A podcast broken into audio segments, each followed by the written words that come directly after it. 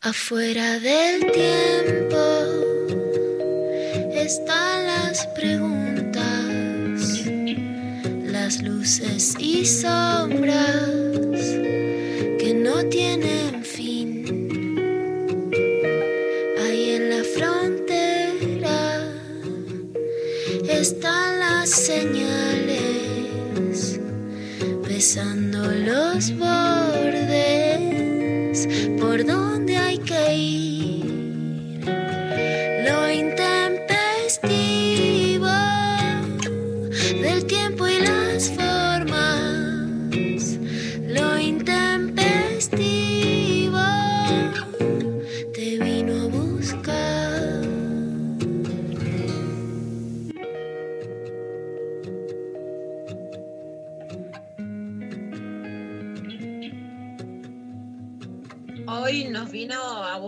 intempestivo en un programa full pibas, full pibas y full verde. Miren cómo estamos hoy, ¿no? Estamos arriba, yo tengo unas ganas de salir a la calle que no puedo más. Nos vestimos las dos con Mari de verde, no sé si fue casual o, o buscado. Estamos acá con los pañuelos.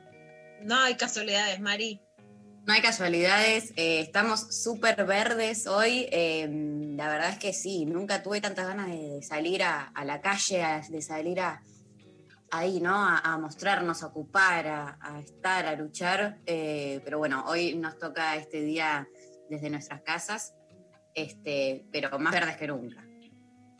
más verdes que nunca. Bueno, Mari, hoy es en realidad 29 de septiembre, ayer fue 28 de septiembre, es el Día de la Acción Legal por el aborto legal en toda América Latina. Es un día que viene siendo, es un día de la agenda feminista muy importante, un día de lucha, un día de movilizaciones.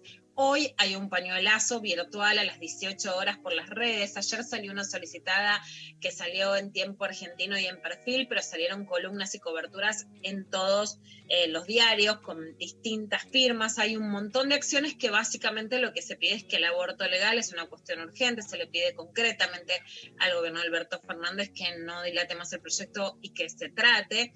Pero además es, un- es una forma también de volver a- a salir a imponer en la agenda más allá de lo que pueda pasar legislativamente en este contexto de pandemia. Es una situación muy compleja porque además el Ministerio de Salud, que el reclamo es que el aborto legal es una cuestión de salud pública, está abocado a la pandemia, entonces es una situación compleja en la que hubo mucha comprensión de parte de la campaña por el aborto legal, seguro y gratuito de, eh, de los tiempos que, que la pandemia implicaba, pero que también creo que esta fecha es eh, bisagra en la reinstalación política de la agenda por el aborto legal, seguro y gratuito. El día del aborto, Mari, es elegido porque, Ah. en, porque en Brasil fue el final de la esclavitud, fue la libertad de vientres, como se la llamaba, fue el final de la esclavitud, entonces vos fíjate qué simbólico, como también es el final simbólico, normativo, lo que se pide, el final de la esclavitud sexual para mí de las mujeres al estar obligadas a abortar en la clandestinidad en el marco de la prohibición en Argentina y que es tan central lo que pasa en la Argentina para el resto de América Latina, por eso es tan central también para la mirada europea qué es lo que pasa eh, en Argentina. Mira, no sabía, no sabía lo de lo de la fecha, eh, me encanta, me encanta aprender, me encanta saber todas estas cosas, están buenísimas, suma siempre todo. Este, así que bueno, hoy vamos a tener un, un súper programa verde dedicado a eso. Este, contanos, Lu, ¿querés eh, contarnos qué, con quién vamos a charlar hoy? Perfecto, Mari. Hoy vamos a charlar alrededor de las 12 y 20 con Ruth Surbrigen. Ruth Surbrigen es una activista, por supuesto, impulsora de la campaña por el aborto legal, seguro y gratuito, pero es básicamente la fundadora de las socorristas en red. Gracias a las socorristas en red en la Argentina no hay más muertes, las mujeres sufren menos la clandestinidad, están menos solas, porque Ruth crea la revuelta en Neuquén, que es donde vive, en la Patagonia Argentina, empieza a trabajar en algo que eh, se llamó primero Socorro Violeta, que fue la ayuda directa a las víctimas de violencia de género, y crea las socorristas, que son mujeres que van que en este contexto atienden por teléfono y en algunos casos que es necesario también ponen el cuerpo, pero que en general ponen el cuerpo para ayudar a otras mujeres a abortar a través del uso de misoprostol, que es legal en la Argentina, que se puede pedir la receta, que las diferencias provinciales son distintas, pero que son las que ayudaron a que las mujeres estén menos solas diciendo, bueno, ¿qué hago en ese momento? Ruth es la que empezó a hacer este acompañamiento que cambió la historia de la Argentina, que bajó la peligrosidad y la penalización social de las mujeres y para mí realmente es de las activistas pero más valiosas de la Argentina y sin lugar a dudas en, en relación al aborto legal es la que más cambió la historia real, concreta, ¿no? de las mujeres y de las personas gestantes en la Argentina una grosa total. Bueno, y como vamos a conversar con ella en el marco de este día tan especial, eh, tenemos una consigna que va eh, de la mano de todo esto, eh, que sería algo así como, si alguna vez tuviste que abortar o acompañar a alguien en el proceso, ¿cómo fue? Si tuvo que ser en la clandestinidad, que nos compartan en la medida que, quieran y puedan sus, relatos, sus experiencias, que les vamos a estar leyendo, eh, tanto si, si, fueron, si fue en primera persona o si estuvieron acompañando a un otro eh, en ese proceso, como para también, bueno, complementar, ¿no? Eh, en el día de la fecha con, con los relatos de, de, ustedes, de, de todos. Hay algo muy importante, Mari, para que nos manden los mensajes. Por ejemplo, Ruth, que hicimos un vivo con, con la Feria del Libro de Neuquén hace pocos días, me contaba por ejemplo, de una parejita que se alquiló un departamento como si fuera para turistas por un día, que se pidieron sushi. Esto no quiere decir que el aborto sea inocuo o que es una fiesta, pero sí también en muchos casos que puede ser una experiencia menos trágica de la que cuenta. Si alguno tiene una experiencia dolorosa, por supuesto que la comparta. Puede ser que te julepeaste, salud, que te julepeaste de que no te venía y contaba los días y te abrazaste después a la sangre y dijiste siempre libre, ven a mí.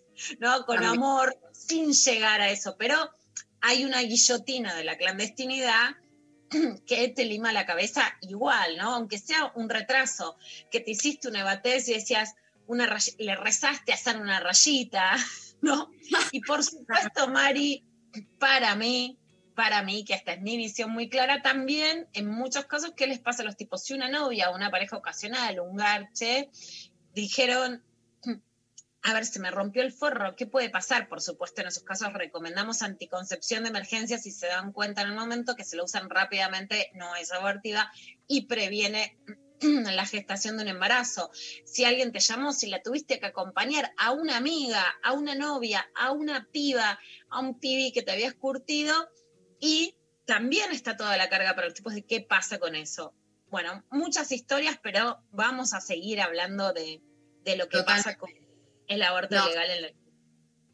Nos mandan sus mensajes entonces a través de WhatsApp al 11 39 39 8888, 11 39 39 88 88. Pueden mandarlo en versión audio, pueden mandarlo en versión escrita y también nos pueden eh, mandar a través de arroba intempestivo, tanto en Facebook, Twitter o Instagram, lo que prefieran. Aquí estamos para leerles, para conversar con ustedes. Eh, y bueno, vamos a, a tener este programón eh, nada, estoy muy feliz, Lula. Me, encanta, me encanta estar acá, me encanta hacer esto, me encanta luchar con gente hermosa. Eh, me, emociono. Eh, estar en pandemia también es como que hace que todo sea, no sé, se triplique, se cuadriplique, se vuelva todo mucho más intenso de lo que ya era. O sea, que si ya, ya venimos todos estos años con una intensidad tremenda, esta, este contexto me parece que lo intensifica muchísimo más. Eh, así que muy sensible, como siempre, pero más. Completamente, pero ahí te veo más power, Mari, porque eso es lo que también trae sentir que una tiene la posibilidad de conseguir más derechos. Bueno, vamos a ver qué mensajitos nos dejan que podemos compartir hoy eh, y después arrancar también con un montón de noticias. Hay un montón de noticias, Luciana Pecker trae un montón de actualidad, todo lo que tenemos que saber con la perspectiva adecuada o, por lo menos con la perspectiva que le damos desde acá. Eh, vamos a ir a escuchar un tema y nos preparamos entonces para el arranque de este programón. Eh, nos vamos escuchando eh, Pablo González, Dame lo ok, a Lucía Tachetti haciendo Gritan Fuerte y seguimos en lo intempestivo.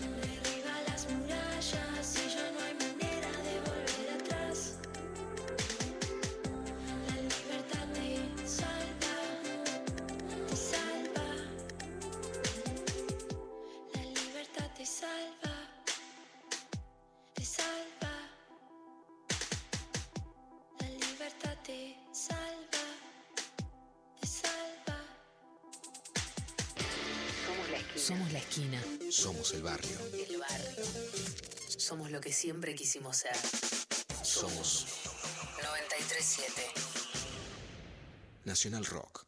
Volvió el humor. Me pintó la jama, voy a comer un omelette, un omelette, que hay un huevo, un huevo. Lo mejor de Peter Capusotto. Socialismo De lunes a viernes a las 23.30. Por ahí me excedí un poco. En la televisión pública.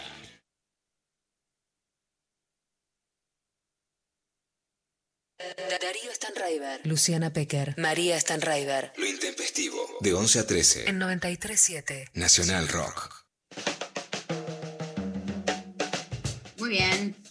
Seguimos acá en el intempestivo, repetimos, acuérdense que nos pueden mandar sus mensajes. También queremos, como siempre, como siempre en este programa Full Pibas, vamos a pedir mimos, o no, Luciana Pecker, más allá de la Ah, cosa. bueno, por supuesto, ¿qué somos? Mimosa, por supuesto. Somos mimosas, mándenos también sus mimos eh, 11 39 39 88 88 nuestro WhatsApp, arroba el intempestivo, Facebook, Twitter, Instagram. Nos responden eh, la consigna de hoy, que es eh, si tuviste que pasar por, al- por un aborto o si tuviste que acompañar a alguien, cómo fue el proceso, eh, cuéntenos en este día tan especial y también mándenos sus mensajes mimándonos. Eh, pero ahora, antes de meternos con eso, vamos a empezar con la clava de noticias que está eh, a full, on fire. On fire, Mari, en este día que les volvemos a recordar sus experiencias de no solamente de abortar, sino si tuviste un susto, porque el aborto es la clandestinidad es el horizonte también, ¿no? Que, que magnifica el susto. Entonces, todas las experiencias y los matices que hacen que hoy gritemos tan fuertes por el aborto legal. Vamos a contar un tema que también está súper ninguneado en la agenda periodística, que en la Argentina es todo rosca interna y operación. Las tapas de los diarios o las tapas de los portales hoy o las redes sociales, porque ya no se puede decir la tapa de los diarios en un sentido más duro, pero está muy ninguneado que el Tratado de Escazú se convirtió en ley y Cristina Fernández de Kirchner rescató el discurso de Daniela Vilar, que es diputada nacional del Frente de Todos, es una de las diputadas más jóvenes, viene del sur del conurbano y un dato que me encanta, que es arquera de handball y además es politóloga. Vamos a ver lo que decía Daniela sobre la aprobación del Tratado de Escazú. No podemos hablar de problemas ambientales sin hablar de desigualdad, sin hablar de explotación y sin hablar de concentración de la riqueza. Este modelo, este modelo absolutamente injusto que nos trajo hasta acá, tiene que ver con esos poderes concentrados que no consideran para nada la solidaridad quizás como un factor necesario para salvarnos todos y todas y todos juntos. Tenemos que entender que solamente podemos resolver desigualdades socioambientales si hay redistribución de la riqueza, porque solamente el Ministerio de Ambiente de la ciudad de Buenos Aires cuadriplica el presupuesto de todo el distrito de Lomas de Zamora para el millón de habitantes que vivimos en Lomas de Zamora. 48 mil millones es el presupuesto del área de ambiente de la ciudad, claro, con razón hay helechos con luz. Mientras en el distrito de nosotros, de Lomas de Zamora, tenemos un presupuesto de 12 mil millones para atender las necesidades integralmente del millón de habitantes que convivimos, que transitamos en ese maravilloso distrito de Lomas de Zamora. Bueno, también esto hace hincapié en las diferencias entre la ciudad de Buenos Aires y la provincia de Buenos Aires. La conocía Daniela Vilar, de hecho, en distintas charlas en Lomas de Zamora. Ella propone generar una agenda legislativa ambiental y habló en el marco de la confirmación del acuerdo regional de Escazú, que en otros países, por ejemplo en México, en Perú se está haciendo una campaña para que se ratifique, que establece garantías sobre el acceso a la información, la participación pública y el acceso a la justicia en, en asuntos ambientales en toda América Latina y el Caribe. Por eso es tan importante este tratado, que Escazú es un distrito, ¿de dónde va a ser? De Costa Rica, que realmente es un país pionero en festejar la diversidad, en uno de los países, por supuesto, más democráticos y con más políticas de cuidados, etcétera, de toda América Latina, fue firmado en el 2018 y busca garantizar el derecho al acceso a la información ambiental, la participación ciudadana en los procesos de toma de decisiones ambientales y el acceso a la justicia en materia ambiental. Por supuesto, una enorme deuda pendiente de la Argentina, de- del conurbano, de la zona sur de la ciudad de Buenos Aires, es el saneamiento del riachuelo prometido y nunca cumplido. Vamos a ver qué más desea Daniela Vilar. Pertenezco a una generación política que a diferencia de lo que escuché hoy lamentablemente acá, reivindica estar sentada, estar sentados en este espacio, que reivindica la discusión política, que reivindica la política y que cree vehementemente, absolutamente en la política como herramienta de transformación.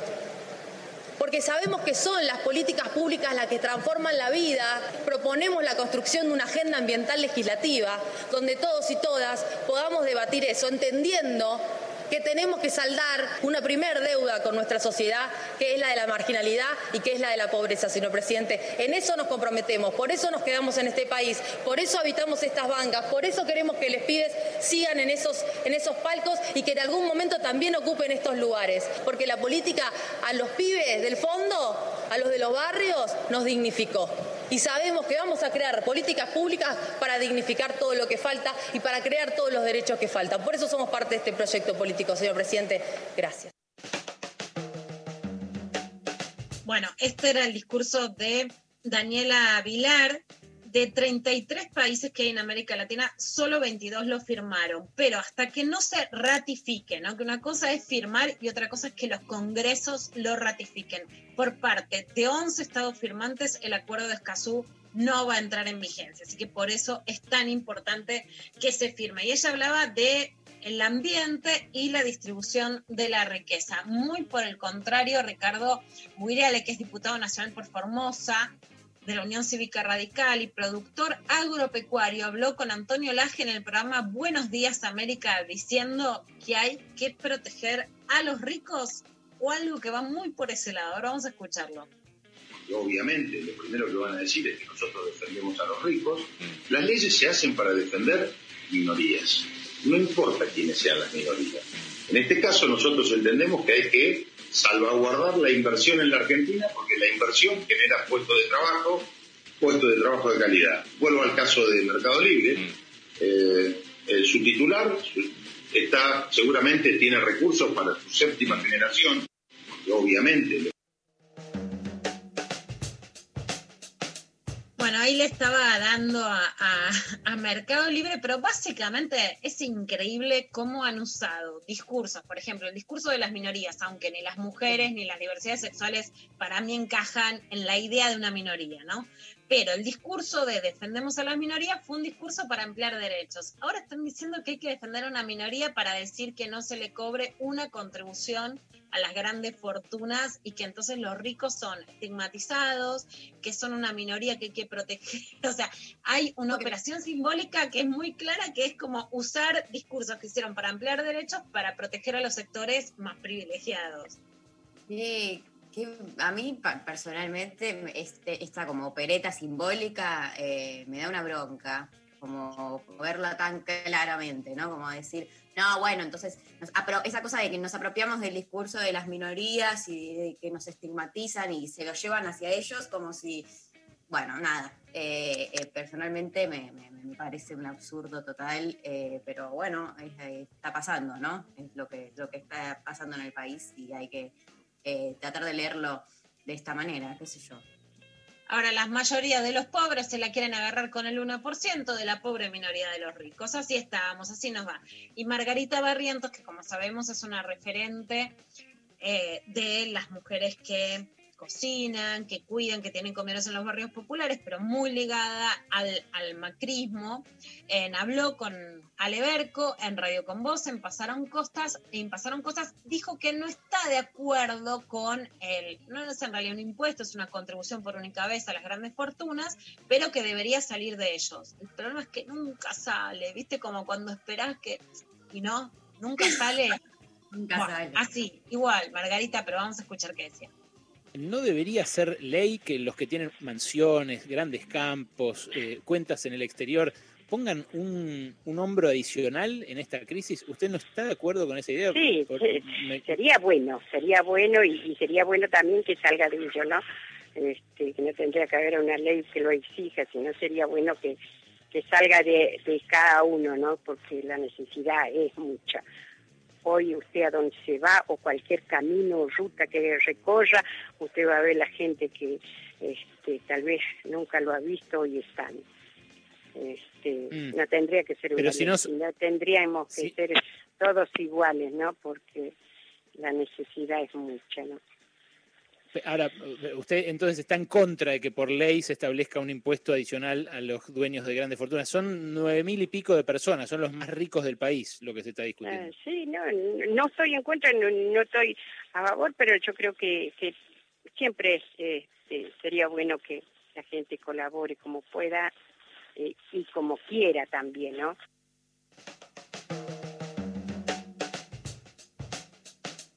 Bueno, a veces la libertad no va de la mano de la justicia social, pero por supuesto respetamos y escuchamos la posición de Margarita, de Margarita Barrientos sobre lo que está pasando. Un tema que, que se tornó central en la agenda de este 2020 es el de la toma de tierras y muy especialmente el de la toma de Guernica. La verdad, Mari, es que acá sí es donde uno dice, lamento la falta de periodismo.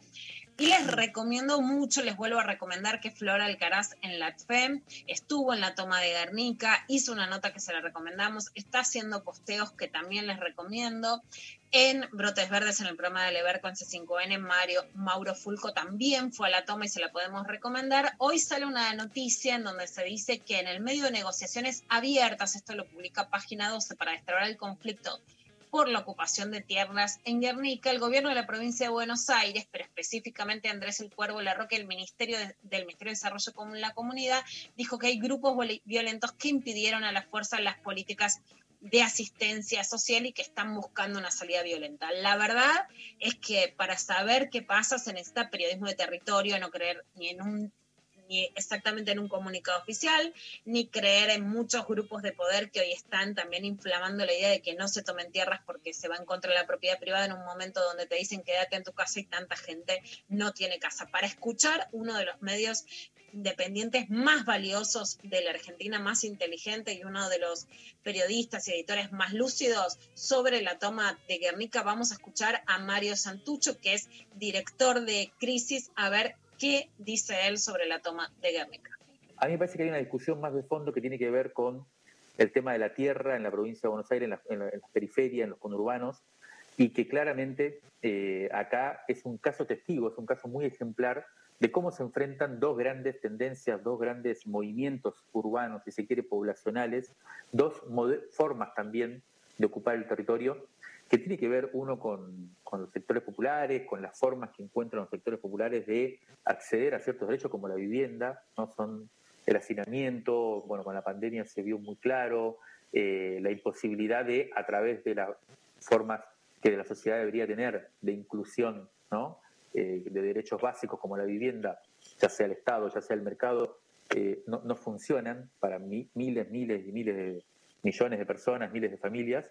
Eh, por un lado, entonces, esto, que inevitablemente va, va, se va a profundizar y van a seguir habiendo tomas, como está habiendo tantas durante estos días. Y por otro lado, esta, eh, esta avance, esta especie de colonización inmobiliaria a partir de la especulación, eh, con, grandes barrios para familias pudientes, digamos, para la clase media alta, que además, lo que llama la atención y lo que me parece importante poner en, en- discusión, durante los últimos meses, durante las últimas semanas, se han int- intensificado, eh, llegando a un punto en el cual hoy eh, estamos en un nivel de escasez eh, en el cual cada vez va- van a ser más comunes este tipo de encontronazos, digamos, ¿no? Y la pregunta entonces es, ¿qué va a hacer la sociedad, qué va a hacer el Estado, qué va a hacer el sistema político frente a esto? Que es muy evidente, ¿no?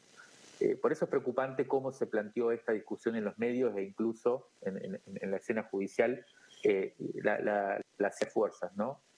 Lo que decíamos al principio, cómo hay, hay un sector que no se cuestiona, cuyo derecho, propiedad y lo que sea es indiscutible, ese es el punto de partida para todos los actores y si no se mueve un poco eso, si no se agujerea un poco ese consenso, eh, bueno, la lógica represiva se va a imponer inevitable. Una de las voces más lúcidas de la Argentina en un país donde cuesta encontrar voces lúcidas y que no respondan necesariamente a una línea partidaria, oficialista o opositora es tan importante poder creer en el periodismo y en el pensamiento más allá de que, se- que sepas qué diario responde a qué sector político partidario, ¿no? Y poder pensar las tomas básicamente pensando en la gente y en la situación que también exacerba la pandemia. Seguimos con la consigna de hoy, Mari, les vamos a pedir que nos manden mensajes, por supuesto que es un tema sensible y lo entendemos, pero si pueden más cortitos para poder pasarlo en, en la radio.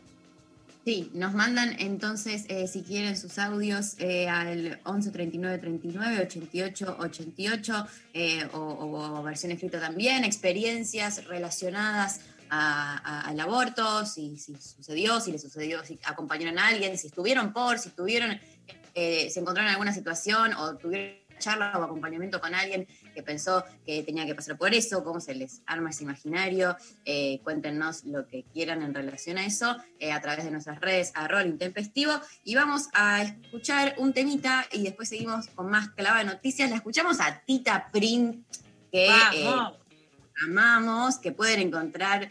Eh, le hicimos una, una entrevista hace unas semanas, eh, nada, con sus temazos, sus temones, la deseante allá, a full, rankeando fuerte, pero ahora vamos a escuchar eh, La espada de Juana, de Tita Print, y seguimos con más Nintendo. Ayer vivimos un nuevo caso de femicidio. Solo le pegaba a la mujer, que era bastante más normal. para que te pegara. Hoy en la tele dijeron que una mujer la mataron y que por cómo vivía se ve que se lo merecía, tuvo pim pum pam.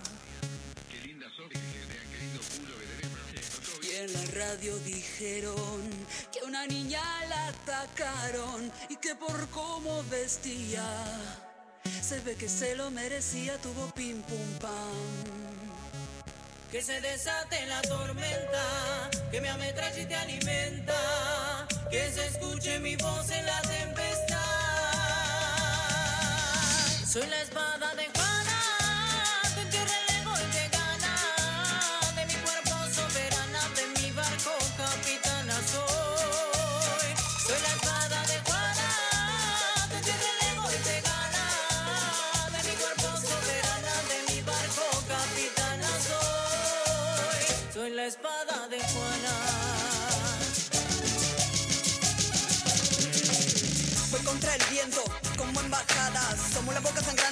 mujer golpeada y te regalo mi amorcito. Mi furia como una espada, ten cuidado. Mm, que te devora la manada y no es mi vida color de rosa. No nací para ser ni tu madre ni tu esposa. Y revivir de los cuerpos de nuestras hermanas en nuestro legado. Y pim pum pam, se termina el patriarcado.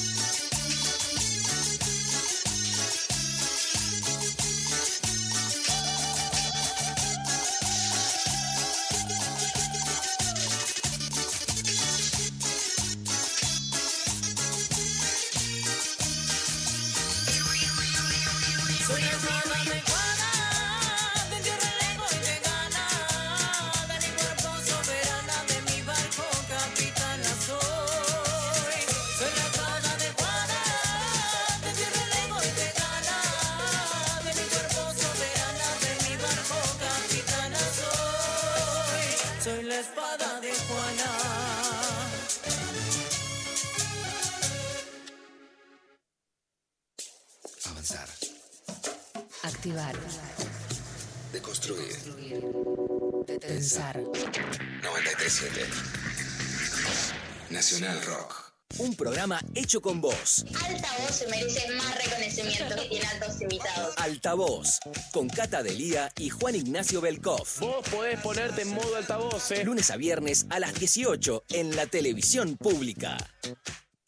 Aguanta un toque más, que ya se termina. Nacional Rock 937. Festivo. Lo intempestivo. Hasta las 13. Muy bien, eh, leemos un par de mensajitos que estuvieron llegando. Muchas gracias a todos que dando sus relatos. Eh, por WhatsApp nos llega lo siguiente. Una amiga muy cercana y muy querida se vio en una situación que terminó en un aborto. Gracias a las pibas que hacen este movimiento que acompañan en la clandestinidad, en este proceso de quien decide por su propio cuerpo. Por supuesto, no fuimos muchos les que supimos de su decisión, pues su familia no está de acuerdo con estas prácticas. Dolor por ella y todas las pibas que están obligadas a la clandestinidad. Tremendo. Eh, te leo otro más que dice, buen día, me acuerdo que cuando era chico y mi hermana era menor también, hace 10 años, aprox, y se hizo un aborto porque el novio no quería tenerlo, ella no contó nada y llegó a casa y casi se nos muere acá porque obviamente no se lo hizo de forma segura, por eso apoyo 100% la ley. No pasen más por eso, para que no pasen más por eso, por esa situación, eh, ni mi hermana ni ninguna más. Saludos Facundo de Lobos. Bueno, hay, hay tres cosas que quiero decir con eso y le mando un beso grande a Facundo. Mari, por supuesto que yo creo que la clandestinidad del aborto perjudica más a las mujeres y a las personas gestantes a quienes ponen el cuerpo y pueden perder la vida tienen que pasar por esa situación.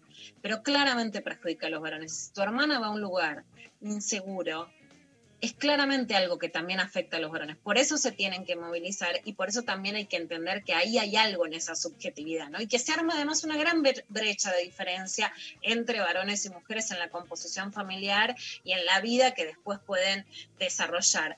Después que, por supuesto, hay una parte hay una gran parte de lo que genera o de los traumas y de los efectos que genera el aborto que tiene que ver con la clandestinidad y con que sea inseguro. Y que cuando no es clandestino, el aborto es una práctica segura. Esa es la gran diferencia también a marcar.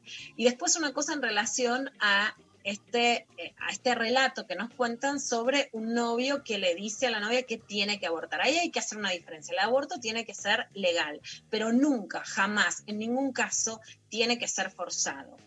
Hay una pregunta que le hice hace muchos años a alguien que ya vamos a entrevistar, que es pionera en la, en la campaña por el aborto legal, seguro y gratuito, y que es psicoanalista, que además va a sacar ahora un libro sobre sus artículos especialmente que sobre aborto, que es Marta Rosenberg. Bueno, hay un privilegio, que es uno de los pocos privilegios que decimos, sí, es un privilegio de las mujeres. Si la mujer quiere abortar, aborta. Si la mujer lo quiere tener, lo tiene. Nunca el varón lo quiera tener o no lo quiera tener, puede, por supuesto, opinar, incidir, digamos, es también lo que va a pasar su vida, por supuesto, pero la que decide es la mujer. Y si en este caso o en otros que puedan pasar es el novio el que aprieta, el que fuerza, el que presiona para que aborte, eso no está bien. Dejémoslo bien clarito para entender de qué hablamos cuando hablamos de, aborto legal.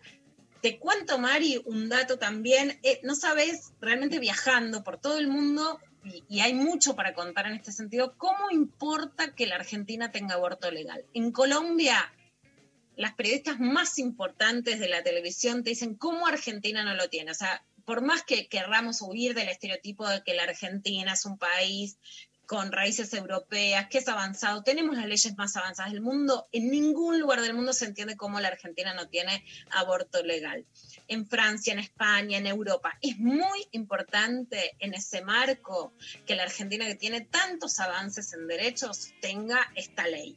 Hoy, a las 14 horas de digamos, a las 14 horas de Argentina, pero que son las 19 en España, estoy viendo la diferencia horaria, voy a estar hablando sobre este tema con Iratze García, que es presidenta de los socialistas europeos, porque está imponiendo esta agenda en Europa y es una forma más de acompañar el pedido de legalización del aborto en Argentina desde Europa. Así que quienes lo quieran ver se pueden sumar a la cuenta de Instagram, esa es mi cuenta personal, luciana.pecker en Instagram. Y también es una forma de contarles en la Argentina cómo realmente tiene una mirada mundial muy fuerte, o sea, desde el New York Times, el País, La Marea, el diario.es, el Washington Post, están mirando y es un tema primero en su agenda. ¿Por qué además, Mari? Porque destrabarlo en la Argentina es empezar la- que la marea verde circule por toda América Latina. Grosísimo, bueno, entonces 14 horas para quienes quieran sumarse al vivo ahí en la cuenta de Luciana. Vamos a escuchar, eh, si querés, uno de los mensajitos que nos llegó por audio eh, sobre la consigna de hoy.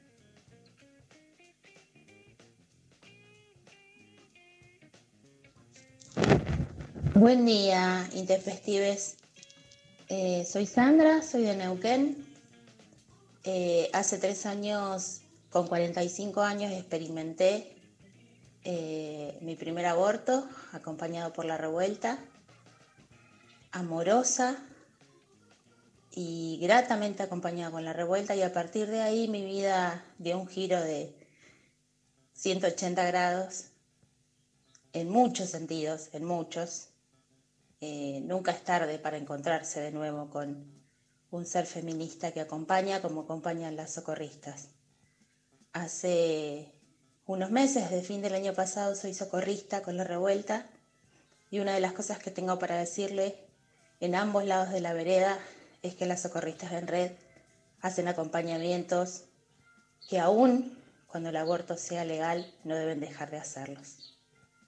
No debemos dejar de hacerlos porque generan un espacio de contención, de cuidado, de amorosidad, de ternura, de desacralización de algo que supuestamente es tre- tremendo y que se puede vivir de una manera muy diferente. Nada, eso, compartirles lo que significa estar acompañando y ser acompañada.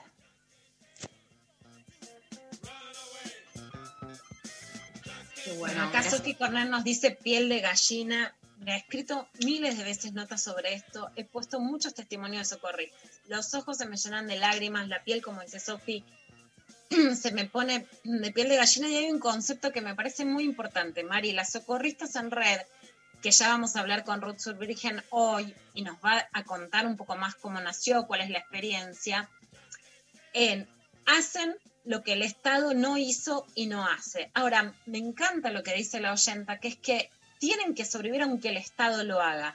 Ese acompañar, ese cuidar. Y ahí también hay un debate muy fuerte sobre los feminismos que hay Ministerio de Mujeres, que llegan a lo institucional, que llegan a lo público. Lo público es lo que le pedimos al Estado que lo haga y que lo cumpla. Pero los núcleos feministas, la autonomía, la organización, el acompañamiento entre mujeres no tiene que desaparecer, ¿no? Darse la mano las unas a las otras es una forma de hacer una política amorosa y, y- y de luchadora que no tiene que desaparecer nunca.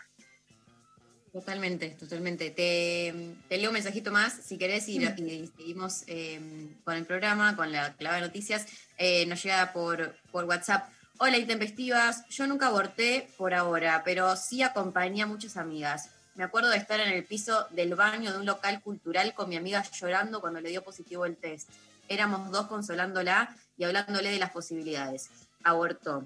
Después con ella acompañando a otra durante su aborto. Nos quedamos viendo Orange is the New Black toda la noche para aguantar los dolores y distraer. A otra la acompañé a buscar la receta de las pastillas en un CESAC de confianza en un barrio popular. Fuimos con su bebé. Miles de historias llenas de sororidad y amor.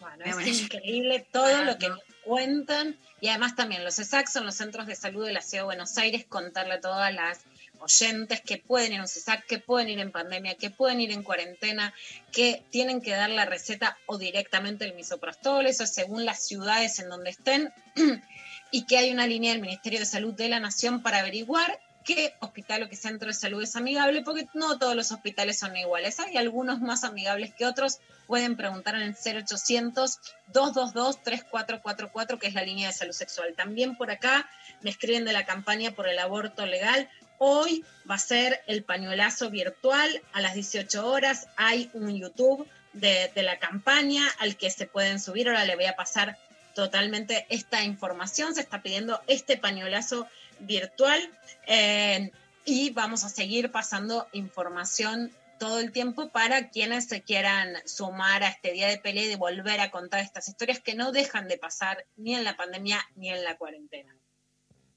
Buenísimo. Vamos a escuchar un tema, ¿te parece, Lu? Eh, la escuchamos a Sol Pereira haciendo Me Gusta y seguimos con el programa.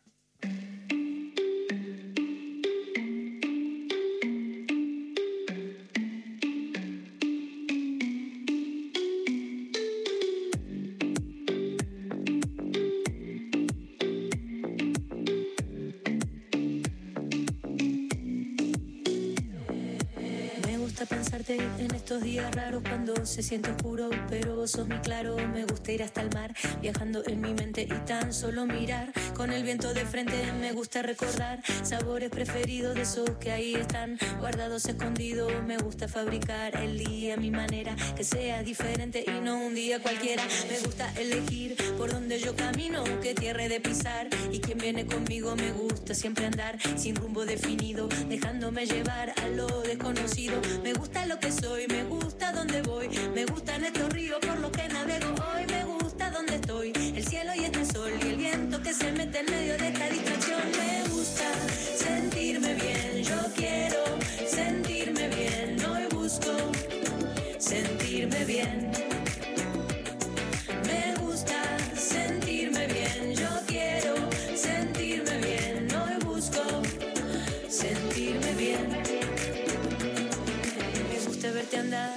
lejos tu vereda, me gusta disfrutar. La vida a mi manera, me gusta ver caer las hojas ahí afuera, me gusta transitar como por vez primera, me gusta lo que soy, me gusta dónde voy, me gustan estos ríos por los que navego hoy, me gusta dónde estoy, el cielo y este sol y el viento que se mete en medio de esta distracción, me gusta sentirme bien, yo quiero sentirme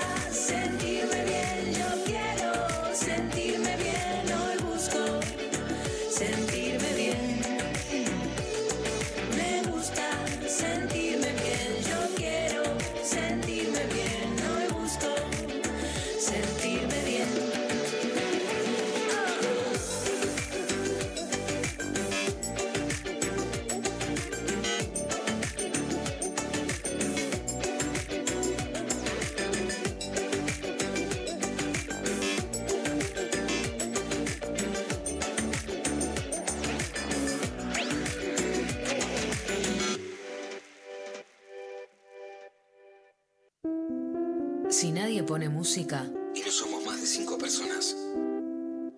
una fiesta no es una fiesta. Un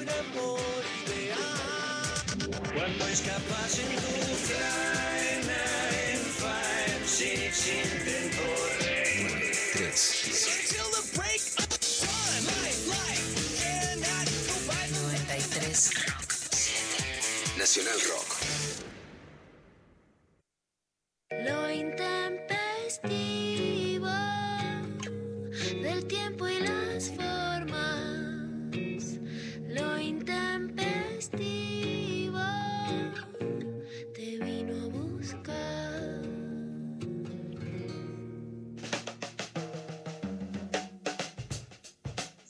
María, enclavada de noticias. Y viste que se volvió un lugar común, así como ahora los ricos son una minoría que hay que proteger, decir, eh, vos qué decís, que te importan los pobres si tenés un iPhone, se lo han dicho, me acuerdo bien a Julia Mengolini, se lo dicen a Axel, que se- te ponen la foto, ¿no? Como si fuera un prontuario, un detective que encontró un delito, eh, Axel, vos qué decís, que sos comunista, eh, si tenés un iPhone. comunista y tenés un iPhone, sos peronista y tenés un iPhone, querés el impuesto a la grande riqueza y tenés iPhone. Eh, vos tenés un iPhone, ya está. O sea, si no tenés iPhone, no podés hablar. Si tenés iPhone, no podés hablar. Bueno, contra ese argumento dio un discurso en el Parlamento Español Inigo Errejón, que es miembro fundador de Podemos, sobre el iPhone, el Estado y la ideología. Mirá qué interesante, porque te va a gustar. ¿No ves? Esto que tengo aquí, que lo tenemos todos porque nos lo dan en el Congreso, es un iPhone. Y muchas veces esto se pone como el ejemplo de emprendedurismo, ¿no? Steve en un garaje que lo empezó y que resulta que fue capaz de llegar adelante un negocio privado en condiciones muy difíciles casi por su mérito individual. La economista de Londres, Mariana Mazzucato, se pone a estudiar de dónde vienen la mayor parte de las aplicaciones y de los desarrollos tecnológicos incorporados al iPhone. Y resulta que la pantalla multitáctil se desarrolló en la Universidad de Delaware con dinero público de la Fundación Nacional para la Ciencia. Internet es un proyecto que arranca con financiación pública del Departamento de Defensa, el HTTP del Laboratorio Europeo CERN en Ginebra, el GPS también con inversión pública del Departamento de Defensa. Las baterías de ion litio lo inicia la investigación pública del Departamento de Energía se ha convertido en una especie de tópico cuñado cada vez que alguien dice que defiende ideas de redistribución y de Estado fuerte, decir, ah, pues entonces tan, tan rojo no será si tienes un iPhone. Cuando yo miro un iPhone, en realidad lo que veo es la perfecta demostración de que la única posibilidad de tener un desarrollo industrial es con un rol central de un Estado emprendedor del que luego se aprovechan y con el que luego colaboran muchas empresas privadas. Buena esta argumentación porque me parece que justamente sí hay argumentos que hay que desarmar sobre qué significa no querer la distribución de la riqueza más equitativa y cómo pelear con herramientas actuales y de dónde provienen ¿no? esas herramientas actuales. Así que por ese lado iba Inigo Errijón sobre cómo se llega al iPhone con fondos públicos, pero ahora te dicen que haya menos Estado y que si querés más Estado, ah, no vale porque tenés un iPhone. Bueno, así que destrabar ese, ese argumento. Seguimos hablando de, aborto legal en la Argentina. Vamos a pasarles los posteos, como les decíamos hoy a las 18, un pañuelazo vir- virtual. Y también hoy, en el medio que vamos a estar en el programa, va a haber una conferencia de prensa de la campaña por el aborto legal en la Ciudad de Buenos Aires, en la legislatura, porque además se acuerdan que este año sí se aprobó en la legislatura de la Ciudad de Buenos Aires un protocolo que respalda las interrupciones legales del embarazo en la ciudad. Ahora Horacio Rodríguez Larreta le puso ahí unos obstáculos, unas marañas como para hacerla un poco menos, eh, digamos, un poco menos ampliada, que eh, hay algunos sectores de izquierda que han hecho un amparo para que Larreta no puede poner estos obstáculos. Pero hoy va a haber una conferencia de prensa y esto nos dice Celeste McDougall, que es integrante de la campaña por el aborto legal, seguro y gratuito. Hoy a las 12.30 hacemos conferencia de prensa porque, no todos, ¿no? Pero muchos legisladores de la Ciudad de Buenos Aires eh, adhirieron a la carta que sacó la campaña y exigen el tratamiento a nivel nacional del proyecto de interrupción voluntaria del embarazo. Bueno, este es parte de la agenda de un día muy agitado y el viernes se presentó públicamente el programa Acompañar. Este programa lo dirige Claudia Perugino dentro del Ministerio de Mujeres, Género y Diversidad. Es el programa, Mari, yo te decía, para mí de las políticas de gobierno, que hay un montón de proyectos e iniciativas a partir del Ministerio de Mujeres, es lo más interesante, porque es lo más concreto, ¿no? Que es el programa Acompañar, que va a dar una cifra equivalente al salario mínimo eh, vital y móvil, que es de 16.800 pesos, casi 17.000 pesos a las mujeres víctimas de violencia por seis meses, justamente para acompañar que puedan irse de su casa, viajar, volver a las provincias, ir a otro lado, quedarse en sus casas, pero buscar trabajo y mucho más en un contexto de pandemia donde más recordemos, el desempleo de las mujeres trepó al 13,5%. Esta semana además se van a difundir las cifras de pobreza, lo que anticipan es que van a rondar el 40%, pero con desocupación y pobreza creciente. Cuarentena, sin escuelas, la violencia de género es un tema a atender, este programa acompañar es una política concreta. Esto decía el viernes en la presentación Fernanda Raberta, que es la directora de ANSES. Para nosotros una Argentina libre de violencias es sin duda un objetivo y hoy celebrar este convenio para nuestro organismo que eh, atiende sin ninguna duda con otras prestaciones a las mujeres argentinas. El 74% de las personas que accedieron a jubilarse con una moratoria son mujeres, el 94% de los titulares de asignación universal son mujeres, el 56% de esos casi 9 millones que tuvieron la posibilidad de ser asistidas por el gobierno en un momento tan crítico como este a través del IFE son mujeres. Por eso para nosotros y para nosotras desde ANSES ser parte de la firma de este convenio es un honor, es un orgullo y es una alegría. Esto decía Fernanda Raberta y el presidente Alberto Fernández también hablaba sobre el programa Acompañar desde la Quinta de Olivos y decía esto.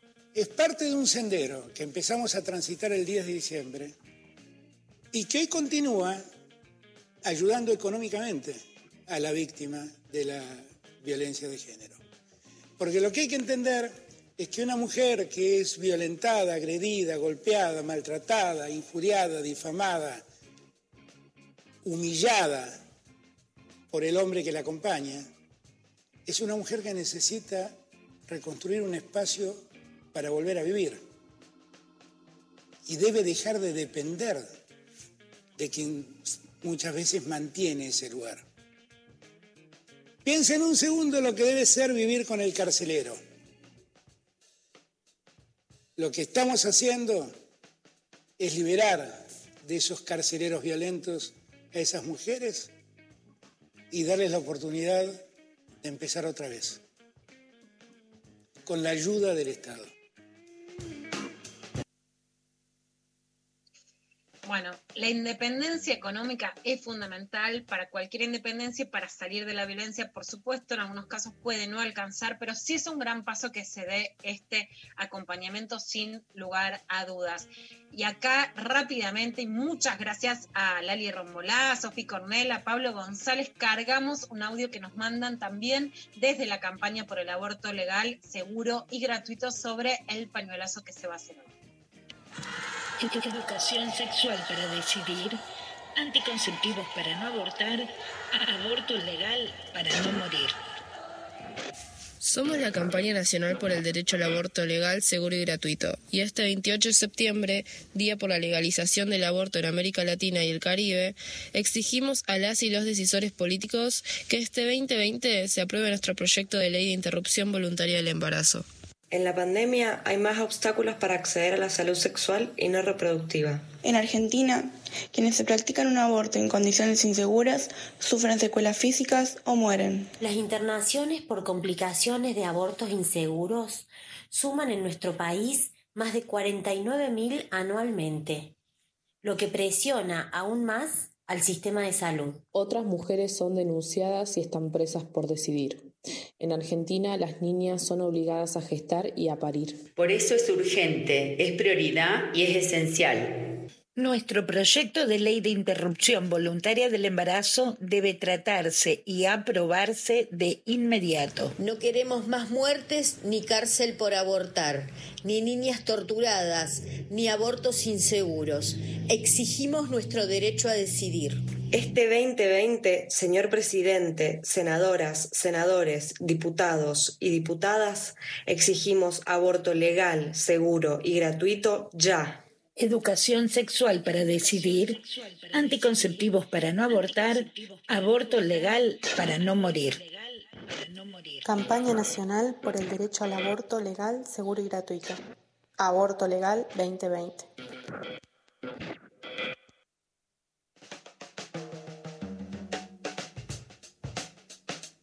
Entonces es el mensaje de la campaña por el aborto legal, seguro y gratuito. Les volvemos a recordar que ayer en realidad fue el Día de Acción Mundial por el Aborto Legal y que por eso hoy hay tantas actividades. El epicentro va a ser un pañuelazo virtual a las 18. Mari, si querés vamos a escuchar un tema y volvemos con mensajitos de todo lo que nos están contando nuestras y nuestros oyentes. Dale. Buenísimo. Pablo, tenemos a Sara Eve cargada para escucharla haciendo histórica y seguimos entonces con más Lo Intempestivo.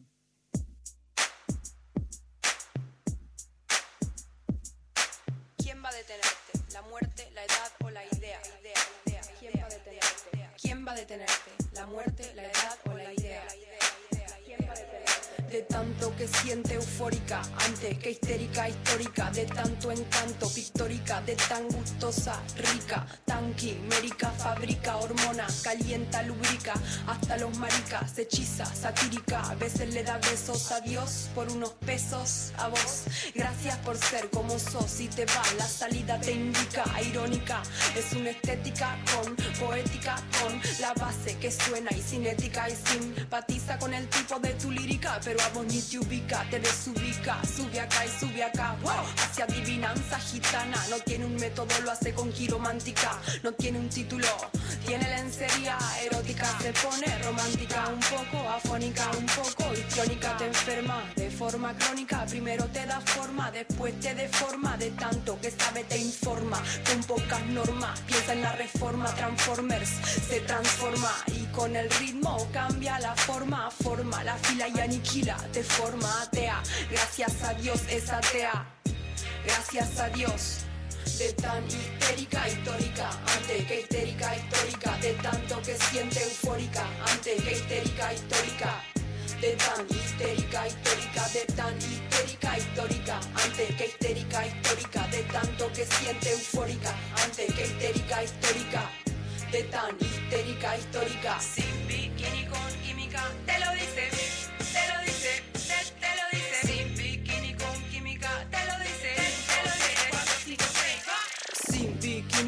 making me te lo dice con mímica, cero mística, pura física de este lado, para que me miren y no me toquen desde este punto, para que se acerquen, pero no sofoquen de arriba o abajo, para que me enfoquen, para que empiecen a probar que me provoquen y le invoquen y no me toquen, se siente el espíritu invoquen, móvete Ken, no sumen, no resten, signifiquen, multipliquen, morite Ken, somos adultos pero hay versiones muy muy bichiquen, oh, es cuestión de tu Gente que te aplaude por aplaudir público, bobo como mono. No sabe a quién seguir, no sabe a quién elegir. No hay candidato ni candidata, son todas ratas, mentira las encuestas. Por eso yo, por eso yo, por eso yo, por eso yo, por eso yo, por eso yo y voy, voy, voy. El voto anulo me postulo, voy a ser presidenta. El petróleo no será para la venta, el gas es nuestro para la gente violenta. Cuando sea presidenta, Argentina se reinventa. De tan y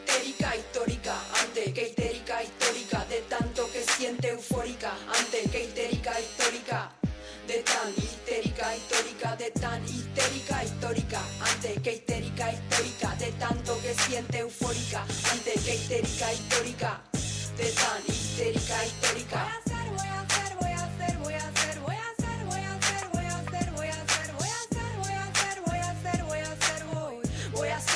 presidenta.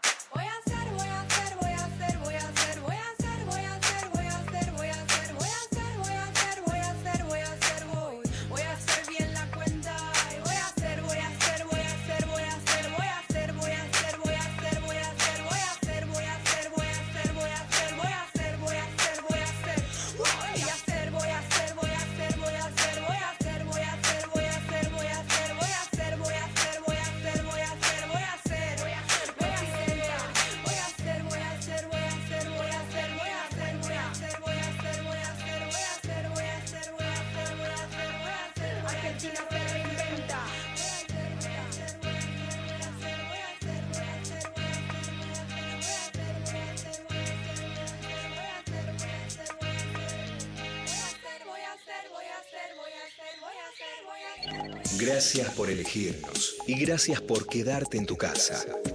Nuestro compromiso es con el aire y con la salud. Por eso, respetando las normas establecidas, desde Nacional Rock seguimos trabajando para que no te falte la radio, para que te informes, para que te diviertas en estos tiempos tan difíciles y tan inciertos. Tu compañía es la nuestra. 937 Nacional Rock. Hacé la tuya. Hasta las 13 estás escuchando Lo Darío Stanraiver Luciana Pecker. y María Stanraiver. Bueno, seguimos en lo intempestivo. Vamos a leer un par de mensajitos de todos quienes estuvieron mandando sus experiencias. Agradecidísimas todos acá por eh, nada, poder eh, estar eh, charlando de esto, que nos compartan, poder leerles. Eh, por WhatsApp nos llegó buenos días. Les cuento brevemente mi experiencia. Accedí a una ILE en el primer tramo de la cuarentena. En cuanto confirmé el embarazo, susto total. ¿Ahora qué hago? Pensé. Gracias a las redes feministas pude contactarme con distintas consejerías, todas me contestaron y estuvieron ahí para sostenerme. Luego el sistema de salud de Quilmes también me hizo sentir muy contenida y obviamente mi familia. Gracias al compromiso y predisposición de todas estas personas pude transcurrir una interrupción del embarazo no tan traumática y sin la culpa y angustia que causa la clandestinidad. Celebro estos avances y vamos por más. Aborto legal, seguro y gratuito será ley. Bueno, la verdad que, es una emoción leer ese mensaje de Mari a mí también. Se me pone la piel de gallina en medio de la pelea por el aborto legal. Una de las cosas que decía la derecha, justamente como en ese, como en ese sentido del iPhone, digamos, ¿no? Era que era una pelea, y lo escribe Pablo Sirven en, en Twitter y en La Nación, que era una pelea de burguesas que querían zapatos y aborto legal, ¿no? Que era un tema que no implicaba a las pibas y a las pibas del conurbano. Fui a Esteban Echeverría, donde di muchos talleres y, y fui mucho a hablar con las manzaneras y con las pibas, a, a charlar con ellas y realmente eran impresionantes las historias de las pibas de 17, 18 años. Hay una pibita que me acuerdo mucho porque tenía una guita para hacerse un tatuaje, que imagínense lo que es para una pibita de 18 años juntar para un tatuaje en el conurbano. Y con esa guita le compraba pañales a una amiga del secundario que, que se había quedado embarazada y que por supuesto el pibe se había borrado y la familia no la ayudaba. Los que son pro vida no sacan una moneda para darle una mano a las pibas embarazadas que, o, con bebés, madres adolescentes que hay que ayudar y que sin embargo sí pasan por esa clandestinidad. Bueno, es importante recordar, existen las socorristas en red que las pueden buscar en la web, existen el sistema de salud, es mejor buscar el lugar más amigable, el 0800 222-3444 del Ministerio de Salud es la línea de salud sexual donde se puede preguntar qué hacer y mucho más en cuarentena que acercarse a un hospital da miedo, intimida, la calle, etcétera. Entonces es más importante recordar todo esto. Te cuento otro mensaje, te leo. Eh, Hola intempestives, les comparto mi experiencia. Garché con chongo, se rompió el forro. Tomé la pastilla del día después, antes de que pasen 24 horas. Sin embargo, la concepción sucedió igual. Decido el aborto después de pensarlo muchísimo. Me costó encontrar ayuda para efectuarlo. Por una amiga me enteré la existencia de la agrupación de las socorristas. Me contacté, me ayudaron y acompañaron. Les agradezco a ellas y a mi familia que me apoyaron en todo momento. Vale aclarar que Chongo jamás me preguntó nunca nada y obvio después del garche se borró. Es loco lo que he podido compartir con muy pocas personas, pero es loco que lo he podido compartir con muy pocas personas, pero con ustedes siento la tranquilidad de hacerlo sin ser juzgada. Les escucho hace mucho, son lo más, les quiero aborto legal. Un abrazo enorme. Bueno, un abrazo enorme, por supuesto, Mari, que las socorristas en red, por eso yo hoy quise entrevistar a Ruth Surbrigen, porque realmente es el movimiento más importante de la Argentina. Mira cómo espontáneamente las pibas empiezan a contar a este, a este acompañamiento, las pueden buscar por la web. Hay socorristas en todo el país que acompañan y ahora, si no se puede de modo presencial, telefónico. Y por supuesto, no todos los hombres son iguales y por eso mismo yo digo e insisto que para un varón que su compañera sexual ocasional o su pareja estable, e incluso como nos contaba eh, para un hermano, que le pasa eso a la hermana, que le pase a, la hija, a un padre, etcétera, también es una situación que atraviesa.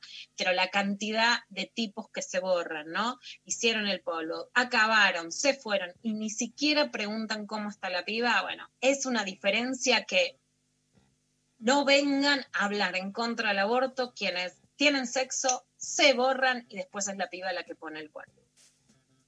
Totalmente. Eh, otro mensaje dice, hola intempestivos, tuve un aborto programado por mi pareja que en ese entonces no quiso tenerlo y yo me dejé llevar por la situación y la posibilidad de abandono hace casi 30 años, en un cuchitril clandestino del interior, pero con anestesia y todo. El asunto es ese, la anestesia, que dure y que no duela el resto de los años. No es fácil. Soy pro aborto. Ojalá todas puedan estar acompañadas y no sufrir esta clase de coerción.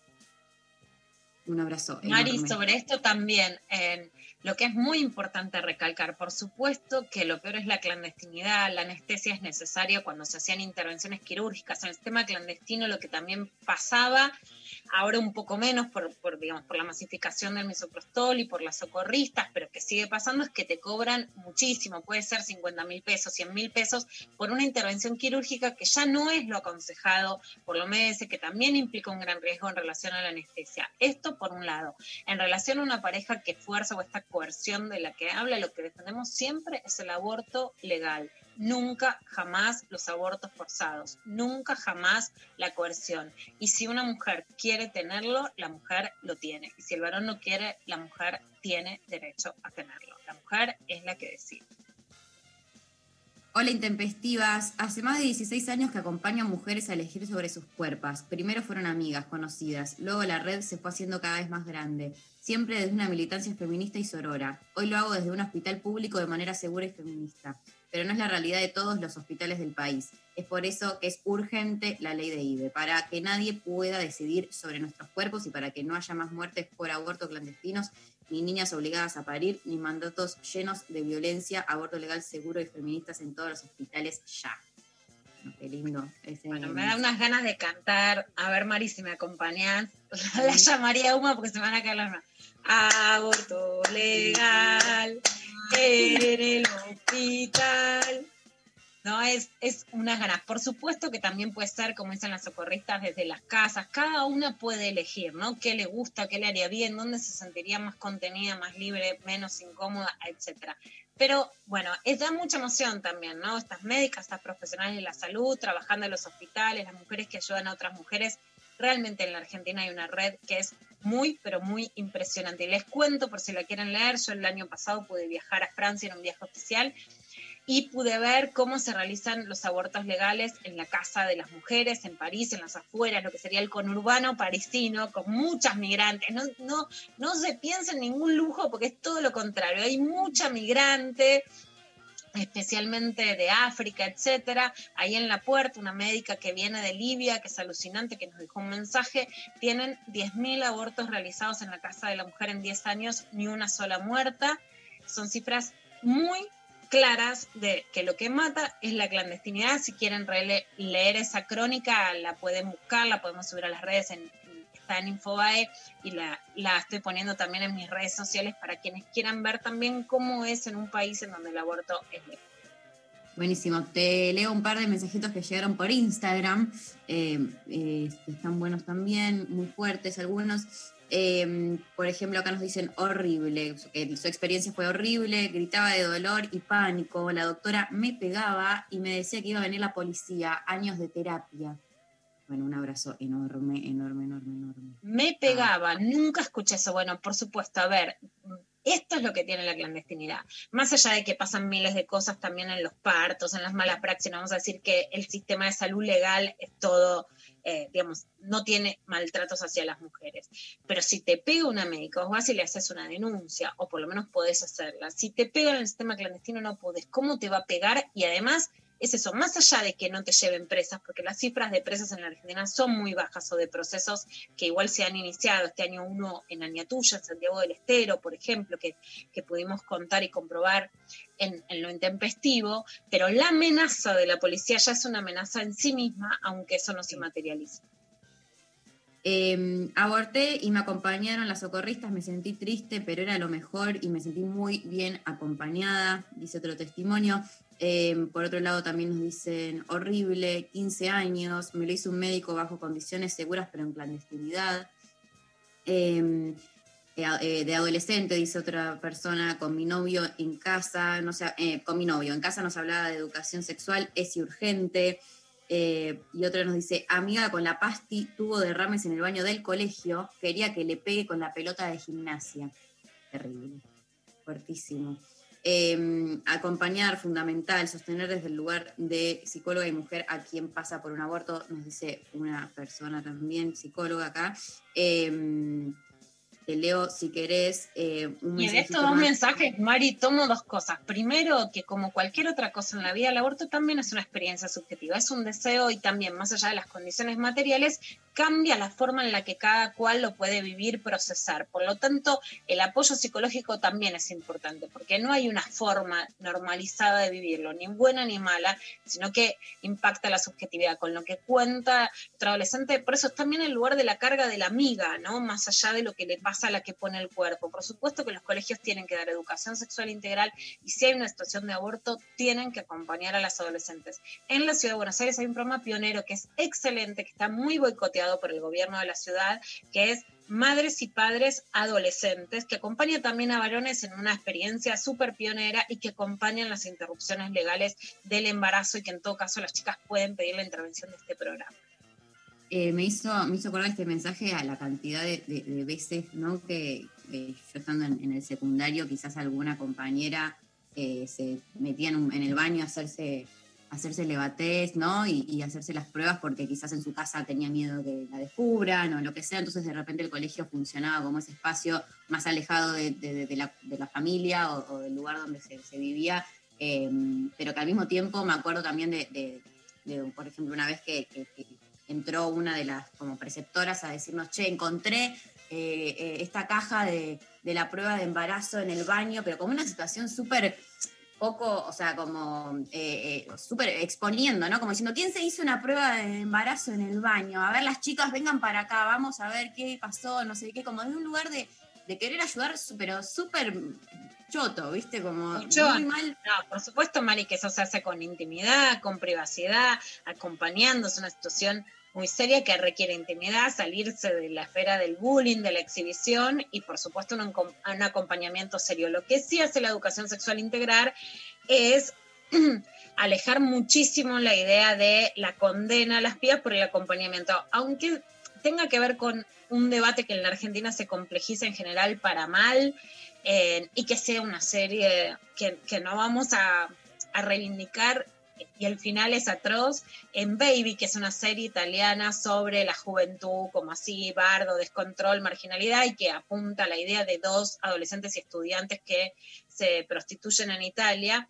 Bueno, la verdad es que se ve aún en países desarrollados una enorme diferencia sobre la idea de un colegio que acompaña y un colegio que no acompaña. La verdad es que la ley de educación sexual integral obliga a los colegios, aunque no lo cumplan, a acompañar. Y eso es un cambio de paradigma para destacar. Totalmente, sí, sí, sí, es muy importante. Yo la verdad es que no, no, no, teníamos educación sexual integral, no, no tipo de acompañamiento ni reflexión al respecto. Era más siempre la cuestión desde el chisme, desde que, viste, como, ay, ay, fulanita se hizo un texto, ay, alguien, viste, como que se también desde un lugar más medio como morboso de saber y, que se empieza a convertir en un chisme y se empieza a correr la bola y quién descubre quién se hizo el test y si está embarazada y si no, eh, pero nunca desde la perspectiva correspondiente y menos la- las situaciones que pasaron en las que se intervino desde, desde la institución tampoco fueron, nada, no estaban preparados tampoco ni, ni las personas que lo hicieron eh, y la verdad es que, que por eso me parece que es súper importante eh, que se empiece a cumplir eh, la ley. Te leo acá un mensajito más que nos dice, bueno, hay un montón la verdad, pero te voy a leer esta, así ya nos vamos a escuchar una canción y vamos con la entrevista. Buen día, chicas. No tengo ningún testimonio, pero les quería dar mimos. Las amo y ojalá sea ley. Saludos desde Lomas de Zamora. Vamos, mucho urbano, mucho Lomas, Quilmes, me encantó este programa, está ahí festeja Pablo, ¿viste cómo están las pibas del conurbano? Pablo a full, vamos. Las pibas del conurbano a full. Bueno, eh, repetimos las vías de comunicación: 11 39 39 88 88, arroba lo intempestivo en las redes sociales. Le seguimos leyendo, la seguimos eh, escuchando y acompañando desde aquí. Eh, vamos a escuchar un tema eh, que ya te digo cuál es, que se lo pasa a Pablo González. Nos vamos escuchando a Mon Laferte haciendo el mambo y volvemos con más de intempestivo. Me encanta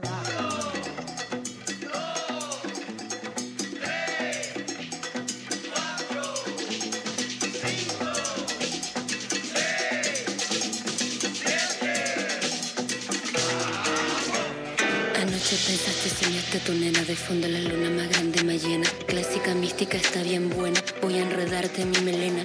En las dimensiones de las esmeraldas, el bombo me quiere subir por la espalda. Cárate en la pista la noche que arda. Tú estás pensando en bajarme la falda.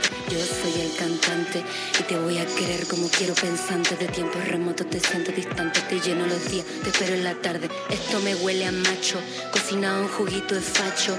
¿Por qué está marcando terreno? Si siempre te lleno el vaso, te va mi canción posmoderna. Va a ponerte a sudar las piernas. Suelta la fiebre, boca de oro, como en el tiempo de las cavernas. Escribí estas rimas heridas. Me dejaste el corazón roto, me gastaste las siete vidas, derramaste tu terremoto. No soy tu chiquita bonita, no quiero tu agua bendita. No entiendo por qué tanto celo, relájate un poquito, me asfixio, me voy por la calle, me voy por la calle. Yo sé lo que tú tienes. Tú tienes celos, celos, celos, celos, celos, celos, celos. Tienes celos, tú tienes celos, celos, celos, celos, celos, celos.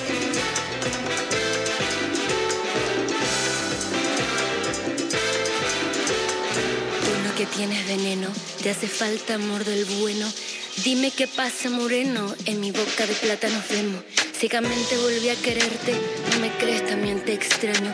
Y el cielo más claro del mundo, allá en lo profundo, al final de un rayo. Todo lo tuyo es mío, montañas de contrabando, carnavales te llaman en río. Quieres que te lo diga cantando, tus celos me están matando, las noches me están sangrando, me hacen daño, me se cae el amor como fruta madura. Este es tu amor de ninja asesino, no tiene nada de fino, se me está enredando de adentro como los remolinos. No soy tu chiquita bonita, no quiero tu agua bendita. No entiendo por qué tanto celo. Relájate un poquito, me asfixio, me voy para la calle, me voy para la calle, me voy para la calle. Yo sé lo que tú tienes, tú tienes celos, tú tienes. Celos,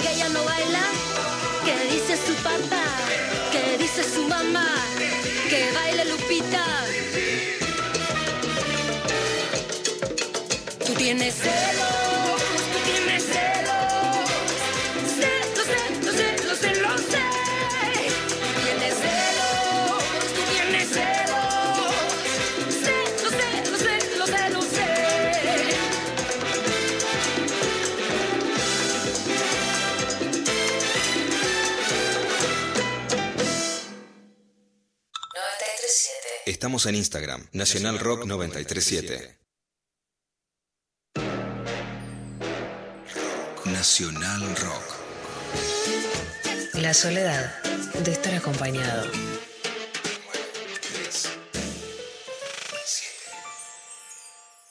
El coronavirus produce una enfermedad respiratoria leve, que solo en algunos casos puede complicarse. Se transmite por vía respiratoria cuando el contacto es cercano.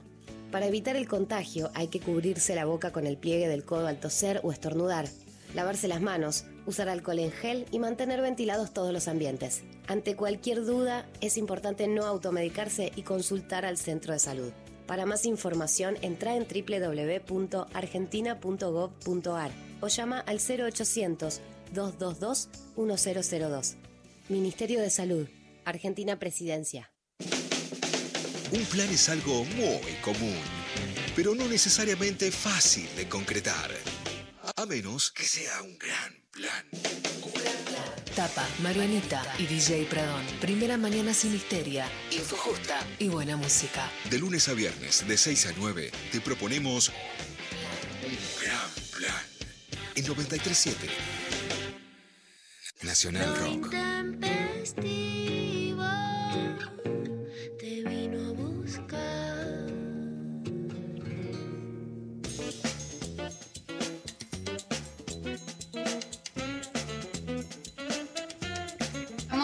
Al aire, en lo intempestivo, en este día tremendo, hermoso. Eh, Acá estamos todas de verde, eh, a full, con mucha energía. Y Luciana Pecker, por favor, danos eh, el inicio a esta súper entrevista que tenemos el día de hoy. Vamos, como anunciamos, Mari, a presentar a Ruth Surbrigen, ya está con nosotros. Es una de las activistas más importantes de la Argentina sobre aborto legal. Ella desde Neuquén, desde la Patagonia, donde nos está atendiendo, creó las socorristas en red, que es increíble, pero hoy, y ahora le vamos a contar a Ruth, durante todo el programa, mujeres nos fueron escuchando cómo recibieron la ayuda de las socorristas. Fue la idea de acción directa, de militancia, de ayuda, de escucha más potente de la Argentina, la crearon desde la Patagonia, está extendida a todo el país, es una idea que por supuesto se replica en América Latina y vamos hoy a hablar con Ruth Surbrigen sobre, por supuesto, ¿no? La, la instalación de que la necesidad de aborto legal es urgente en la Argentina y también de la tarea que siguen realizando las socorristas en red en pandemia y en cuarentena según la fase y el lugar del país en el que se encuentre cada una. Hola Ruth, ¿nos escuchás? Hola, sí, las escucho, muchas gracias. Eh, solo decir que Luciana eh, me quiere tanto como yo la quiero a ella. Y entonces esto de la más importante y la más importante a mí me genera así como mucha emoción, además viniendo de ella, ese reconocimiento tan, tan generoso que siempre tiene para, para quienes vamos armando estas, estos devenires feministas en distintos campos pero además quiero decir que me llena de enorme responsabilidad, eh, no le corro el cuerpo a las responsabilidades, pero entiendo que los feminismos estamos en un tiempo de muchos desafíos, responsabilidades también, ocupando muchos espacios, pero eso nos pone en un lugar, me parece a mí, eso, de desafío y responsabilidad extra, porque los feminismos venimos atrayendo, ¿no? Atrayendo audiencias y entonces ahí estamos siendo mirados como movimiento amplio. Y lo otro que quiero decir es que eh, había condiciones políticas para que este impulso también político del socorrismo sea posible, ¿no? Había, me parece. ¿Cómo, nació el socorrismo? ¿Cómo nació Socorristas en Red? Eh, Ruth, para que lo cuentes, que también me parece fundamental. ¿Cómo hicieron, hiciste? Yo, por supuesto, creo en los movimientos colectivos, pero creo en las personalidades, ¿no? Creo en, la polenta que, tuviste, en una ginecóloga que es muy importante, que tiene Mari, te vamos a contar unas iniciales, que es LG, y vos decís que es, es la ginecóloga más linda de Neuquén, que es Gabriela Luchetti, que bueno, ella empezó a dar un servicio amigable en Neuquén, digo, hay movimientos que hacen. ¿Y cómo fue que las socorristas en red nacen en el sur del sur del mundo y generan un movimiento tan potente en toda la Argentina? Bueno, desde la revuelta teníamos un dispositivo al que eh, le habíamos puesto de nombre Socorro Rosa y esto en relación a las genealogías en las que nos vamos inscribiendo. Socorro Rosa como un nombre de italianas que en la década de los 70 tenían servicios de acompañamientos.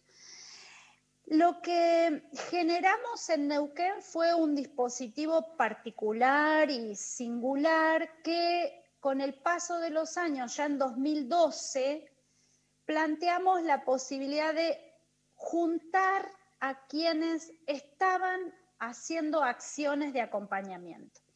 Nuestra convocatoria no es que reunió a todos los grupos que en ese momento ya estaban generando acciones de acompañamiento, sino que, bueno, quienes se sintieron también atraídas por esa convocatoria eh, fueron parte de una reunión que hicimos en Córdoba en el año 2012. Y hoy es muy interesante cuando miramos esa reunión y vemos el devenir de lo que... Eh, está haciendo en este momento Socorristas en Red, porque esa reunión fue en el comedor de una casa.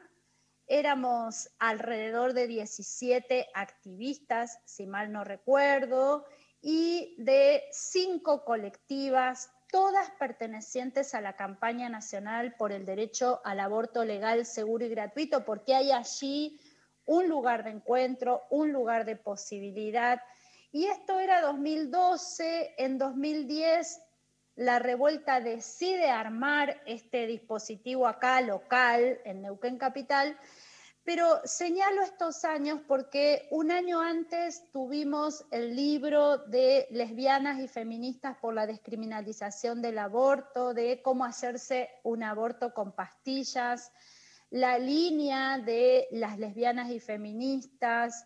De Luciano Sánchez, pero también de Vero Marzano, que falleció, y entonces hice esa nota hace muchos años, reconocerle su trabajo pionero, ¿no? Como un homenaje. Totalmente. Entonces, lo que quiero decir es que había ciertas condiciones para pensar en la posibilidad de esta red. Claro que esta red tuvo un crecimiento vertiginoso, que esta red fue parte de ese movimiento que empuja y construye y que, nos sentimos parte de la marea verde. Claro que Argentina 2015 tuvo el primer 3 de junio y la masividad en las calles eh, de los feminismos también este, convocando en esa manifestación inmensa y esa politización de las violencias que hubo eh, en las calles ese 3 de junio a tantos sectores, ¿no? Quiero decir, todo eso para mí nos sostiene y sostiene esto que venimos diciendo es y tiene características particulares porque es una aventura política arriesgada. No estamos, o sea, pensamos eso de, esta red. Es en parte una aventura política porque decidió que la acción directa era nuestro modo de activar. Es decir, reclamar la despenalización y legalización del aborto de la mano de los acompañamientos, de dar respuestas concretas en este aquí y ahora a quienes nos llaman, porque a las, les, los feministas siempre nos están llamando para preguntarnos por un aborto, ¿no? De una manera o de otra, o sea, se sabe que estamos, algo toda debemos vida, conocer, ¿no? Toda la vida es responder eso, ¿no? Claro, entonces, ¿cómo dejamos de pasar el dato de ese médico que te va a cobrar un montón de dinero, que lo va a hacer en el silencio extremo, que lo va a hacer, lo vas a, eh, te lo va a garantizar, pero en soledad completa, ¿cómo dejamos de pasar esos datos para pasar a hacernos de alguna manera cargo de querer resolver esto? ¿Y, cómo cambió todo, Ruth? perdón, ¿no? Que, cuento una anécdota. Siempre nos llamaron a, nosotras, a quienes ponemos el cuerpo y escribíamos, para que pasemos datos. Hace 10 años, eh, digamos, si, si, pasabas un dato era en un nivel de clandestinidad, te decían de todo si lo pasabas, era realmente con un miedo terrible. ¿Cómo cambia esto con los socorristas? Y Ruta, hay muchas oyentes que nos han contado experiencias con las socorristas de acompañamiento, de que fueron acompañadas por ustedes. Pero si hoy hay una chica, una mujer que necesita hacerse un aborto, que está descubriendo que está embarazada y que no quiere continuar con ese embarazo, ¿cómo hace para acercarse a, a las socorristas? ¿Cómo funciona hoy en el 2020 Socorristas en Red? Bueno, por un lado, ingresar a la página web de Socorristas, www.socorristasenred.org. Allí están por zonas todos los números de teléfono de las colectivas. Incluimos la empresa telefónica no para hacerle propaganda a las empresas, sino para que la persona que nos tiene que llamar sepa sobre de acuerdo a sus créditos, etcétera, etcétera. Incluimos las redes sociales, nos pueden escribir también por las redes sociales de cada una de las 56 colectivas que tiene hoy Socorristas en Red. A partir de ese primer llamado telefónico, em, quienes atienden los teléfonos en la red van a ir conectando a esa persona con alguna de las activistas que le va a hacer el acompañamiento. Voy a poner un ejemplo. Si hoy llama una persona, no sé, Natalia, le telefoniste, le va a atender y le va a decir, bueno, Natalia, a vos te va a acompañar Luz, nuestra compañera Luz. Entonces ella se va a poner en contacto con vos. Luz va a iniciar toda una conversación, eh, contacto, diálogos con esa persona y es muy probable que la guiemos, a no ser que ella nos diga, yo tengo mi caja de MISOP en la mano y no sé cómo usarlas. Si no nos dice eso, la vamos a guiar para que acceda a una interrupción legal del embarazo a través del sistema de salud. Cuando no estamos eh, en tiempos de pandemia, digamos que hasta el 15 de marzo de 2020 este dispositivo lo que tenía es que ese acompañamiento, esa reunión que hoy es telefónica, era presencial, del cuerpo a cuerpo, ¿no? De poner el cuerpo, de encontrarnos. Y presencial y grupal. Y eso es una definición política que vino de la mano de la demanda es muy alta, tenemos que juntarlas y cuando las juntamos encontramos una potencia, la juntamos, nos juntamos, una potencia enorme porque la palabra circula, porque saco al aborto de la excepcionalidad y lo pongo en colectivo, porque hay posibilidades de que circulen otros abortos que sucedieron en la familia, ¿no? Entonces, claro, este tiempo nos quitó, yo digo, como el corazón del socorrismo y yo extraño enormemente los encuentros presenciales, porque allí hay rostros, hay olores, hay tonos de voz, hay colores de piel, hay géneros, ¿no? Está todo más en evidencia. Bueno, aquí mediado por el contacto telefónico ahora, por las redes, ese acompañamiento sigue y entonces el, cambio en la red ha sido em, definir otros tiempos para los acompañamientos porque me parece que estamos más demandadas y demandades en tener una disponibilidad especial de tiempo por todo lo que ha traído de distinto y todo lo que está siendo distinto en la organización de las vidas de las personas, de las nuestras también, este, con esto de la pandemia, las definiciones de aislamientos, etcétera, etcétera.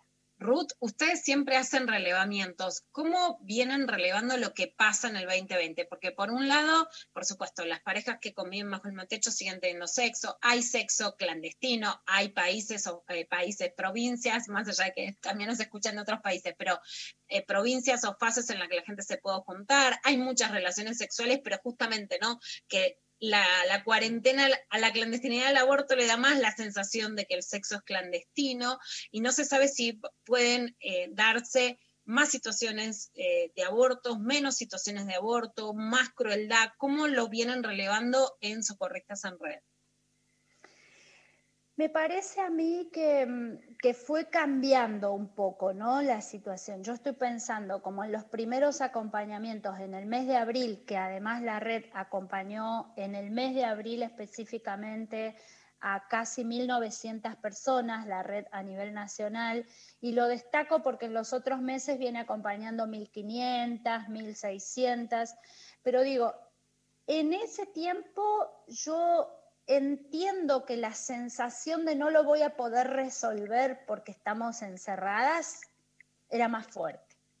Claro, eran las primeras semanas de las cuarentenas este, y entonces el encierro material y simbólico este, pesaba, ¿no? Ahora creo que eso se ha ido distendiendo un poco y, y para los sectores antiderechos, si pensaban que la pandemia iba a traer este, la eh, anulación de los abortos, bueno, se equivocaron, evidentemente, porque el aborto insiste, persiste, las personas siguen teniendo relaciones sexuales, como vos decís, entonces ese control tampoco está, ¿no?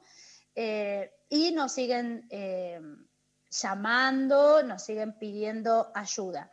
Desde, quiero dar un dato, desde abril, el 1 de abril, al 30 de junio, que son los primeros seis meses del año, hicimos un corte, eh, hicimos un corte en la sistematización de datos y hubo 9.134 acompañamientos desde la red, desde el 1 de enero al 30 de junio.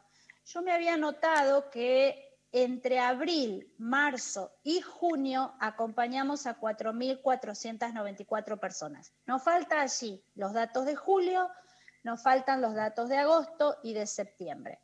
Pero si calculamos esto de 9.134 personas en el primer semestre, tenemos que decir que estamos mucho más demandadas que el año pasado, donde a lo largo de todo el año acompañamos a 13.000 personas aproximadamente. ¿Por qué insistimos con los datos para mostrar que el aborto insiste? porque con los datos aprendemos, porque los datos son mucho más que números, son partecitas o partes de la vida de una persona que se contacta este, con la red de socorristas, porque en esos datos también aprendemos del sistema de salud, aprendemos de las desigualdades que siempre decimos existen en este país para el acceso, pero aún las desigualdades dentro de las provincias y dentro de las propias ciudades, ¿no? Estamos muy, muy, muy lejos de alcanzar el acceso universal. Totalmente. La interrupción bueno, vos contás estas cifras que hablan de 9.134 abortos en el primer semestre, o sea, no es un problema que está estancado, que no existe en la Argentina en este año de pandemia y que sería una cifra final más alta en el 2020 que en, en el 2019. Ustedes tienen otros relevamientos sobre, eh, sobre todos los casos que fueron acompañando, que habla también que más de un 60% de quienes las buscan ya son madres y que en muchos casos también son católicas o evangélicas. Y esto destierra la idea de que la, el aborto se opone a maternidad, sino que en muchos casos son madres que no quieren o no pueden tener más hijos y en muchos casos son mujeres que tienen fe, pero que no pueden responder a lo que le dice la institución al que pertenece a su credo, ¿no? Sin lugar a dudas, esos son eh, datos que venimos como utilizando justamente en esta disputa por los sentidos acerca de la necesidad de despenalizar y legalizar el aborto. Claro que em, las personas viven esta experiencia de abortar eh, de diferente manera justamente por eh, pertenecer o no a un credo religioso, si además si se es practicante de esa religión, a veces hay como pesares distintos, culpas diferentes. Entonces, lo que nosotras eh, y nosotros intentamos siempre es pensar a partir de esa experiencia de acompañamiento y cómo esa experiencia de acompañar nos está dando un cúmulo de situaciones y un cúmulo de saberes y conocimientos que tienen que ser puestos en valor para cuando tengamos por fin la ley de interrupción voluntaria del embarazo. El valor que ya tiene todo este cúmulo de saberes es insistir que las causales no nos alcanzan. Porque así como tenemos profesionales de la salud que hacen que las causales se armen ahí, en la conversación, en el consultorio, que la causal la define quien tiene que abortar, porque en definitiva, protagonista del aborto es la persona que aborta, no el sistema de salud, no las, les, los acompañantes de las redes de acompañantes, ¿no? Entonces, existe eso, pero también existen esos lugares, esos profesionales que ponen mil trabas, aunque dicen garantizar interrupciones legales de embarazo, que dicen yo te voy a poner las pastillas ahora en el consultorio porque no vas a saber ponértelas y la persona está ahí diciendo no me las vas a poner porque yo me las voy a poner en mi casa en el horario que quiera y me voy a organizar, ¿no? Y entonces ahí las disputas que se arman, porque hay profesionales de la salud que hasta se creen dueños de los hiles, no solamente de los cuerpos, ¿no? Hace poco escuchamos a una profesional de Neuquén que le dijo a una persona eh, de una ciudad X de Neuquén, no de la capital, pero le dijo a una persona, eh, si, bueno, si no te las puedo poner antes de las 5 de la tarde, te perdés la ILE. Tenés tiempo hasta las 5 de la tarde para volver. Te perdés la ILE. Pero ¿quién te pensás que sos? ¿No? Entonces ahí todo el movimiento que armamos para que esa persona sea llamada a este, a centrarse en lo que le corresponde, que es garantizar un derecho. Em, pienso que, que, también todos estos datos vienen de alguna manera a aguar la fiesta a esos discursos tan conservadores, tan maniatados al aborto como peligro, como riesgo, como eh, posibilidad cierta de muerte, ¿no? El aborto puede, es riesgoso, el aborto puede provocar la muerte y consecuencias en la salud cuando es clandestino e inseguro. Por eso también lo que estamos haciendo en este 28 de septiembre desde la red de socorristas es lanzar nuestro observatorio, un observatorio de acompañamientos de abortos legales que se llama Clandestinos No, que va a tener informes quincenales. Este, este observatorio pretende justamente dar cuenta de esas em, prácticas eh, tan heterogéneas y a la vez tan desiguales que hay en el sistema de salud, justamente como un aporte al diálogo sobre la necesidad de la interrupción voluntaria del embarazo, un aporte más, pero también un aporte a cambiar las prácticas, a que el protocolo de interrupciones legales de embarazo que actualizó el Ministerio de Salud de la Nación en diciembre de 2019 sea vivible en las instituciones, es decir, no puede ser solamente un protocolo al que eh, queremos mucho, por decirlo de alguna manera, porque su texto es de enorme calidad en términos de las prácticas que promueve, estándares de atención muy humanizados, pero no puede quedar en letra muerta, ¿no? Y ahí otra vez tiene que ser vivible en las instituciones. Ruth, para terminar, porque bueno, se nos va el tiempo del programa, ¿qué crees que puede pasar con el reclamo de aborto legal en el 2020 en este contexto político y sanitario?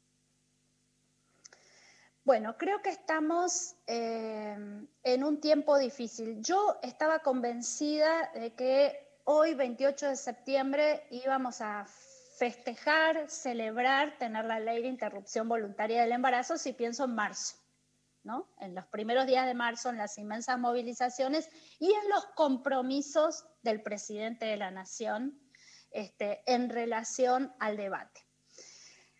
Pienso que en el Congreso de la Nación, por lo que está pasando en el Congreso de la Nación, que cada día hay un escándalo nuevo, distinto, difícil, que hay eh, unos enfrentamientos casi en términos de guerra, creo que de verdad no están dadas las condiciones para que aunque fuera em, así virtual el debate, se pudiera resolver se pudiera discutir con la altura que necesitamos que se discuta esto, ¿no? Pero no me quiero quedar en la encerrona, porque tiene que ser legal en este 2020. Entonces, ¿qué haríamos?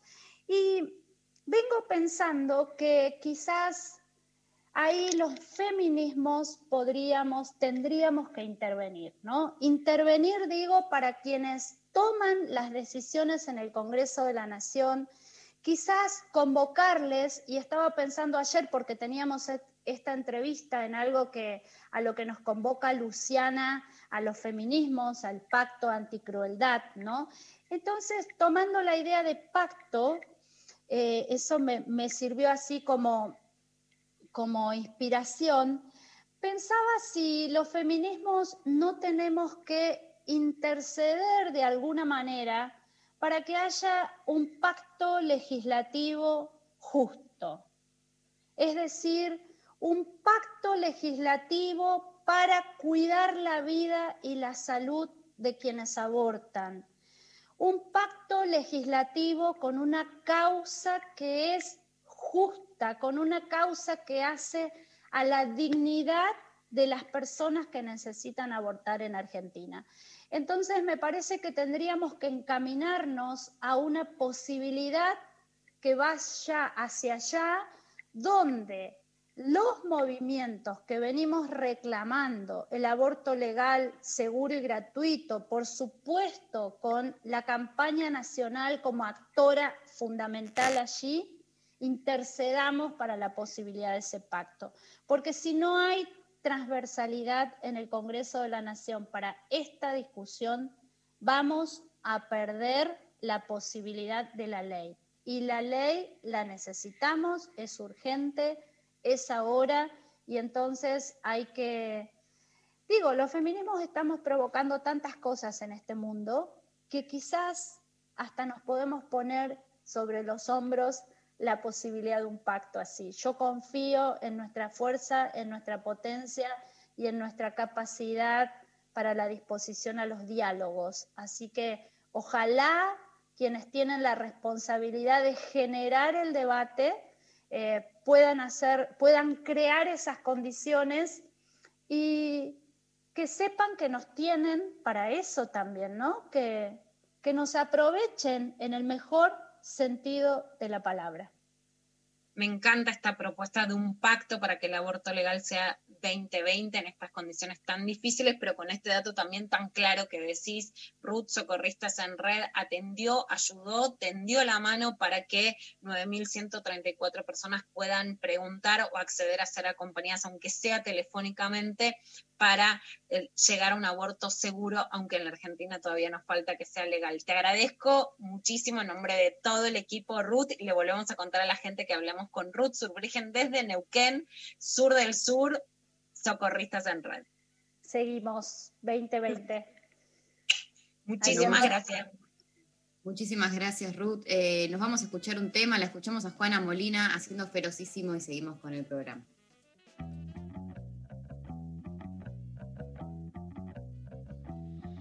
Ferocísimo los ojos, ferocísima la voz, ferocísimos enojo, ferocísima razón, ferocísimo los ojos, ferocísima la voz, ferocísimos enojo, ferocísima razón.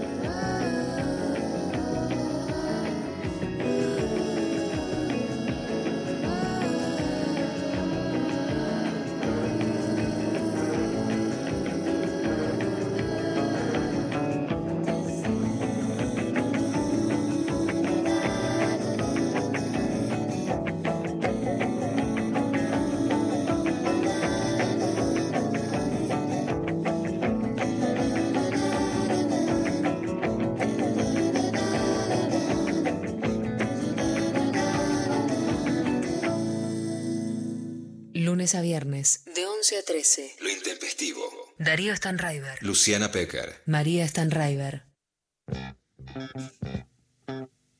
Bueno, seguimos en lo intempestivo. Eh, gracias a. me quedé eh, sonrojada porque recién en el corte me, Luciana Pecker y Sophie Cornell me piropearon y. Qué lindo que queda el verde abortero en general, pero María con esos ojazos, ese verde le queda que.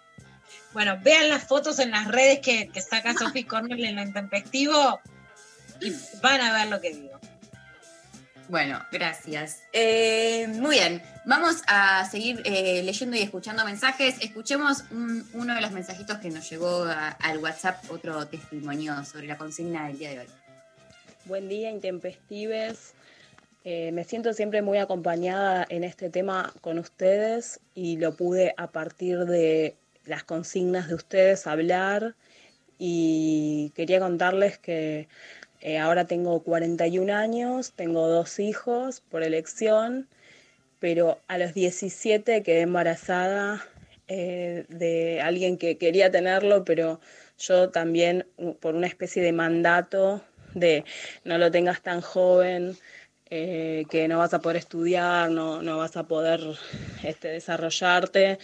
Eh, lo tenía tan arraigado ese mandato que apenas me enteré que estaba embarazada, junté la plata, eh, se lo conté a mis amigos que me ayudaron a juntar la plata y mm, después eh, busqué el lugar, que una, una tía me, me acercó la información, una tía, unas primas, y cuando llegó mi mamá de vacaciones, ni siquiera se lo contamos a mi papá, que se enteró 10 años después, le pedí que me acompañe, que también sentí que ella eh, lo que deseaba era que no, lo que no lo tenga y que aborte. Entonces ni lo pensé en términos de si tengo ganas, no tengo ganas, qué pasaría.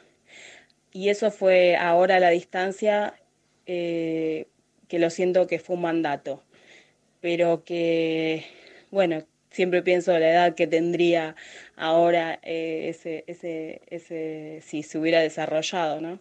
Pero bueno, tomé esa decisión.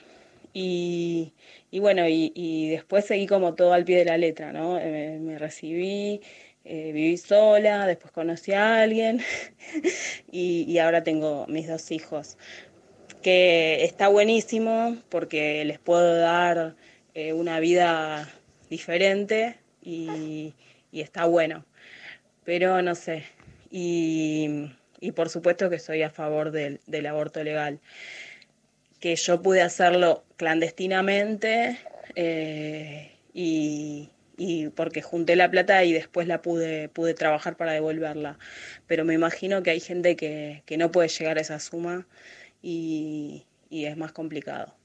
Bueno, los quiero mucho, gracias por siempre estar apoyándonos en este tema que, que para todas las mujeres es muy importante. Para la sociedad es muy importante. Bueno, muchísimas gracias por, por compartir eh, tu, experiencia, te abrazamos muchísimo.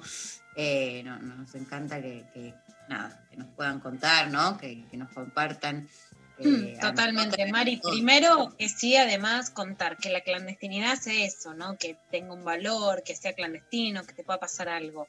Que combatimos la clandestinidad. Después, cómo, cómo ese trayecto, digamos, incide subjetivamente, necesita y requiere de acompañamientos a través de palabras, de libros, de reflexiones que son personales.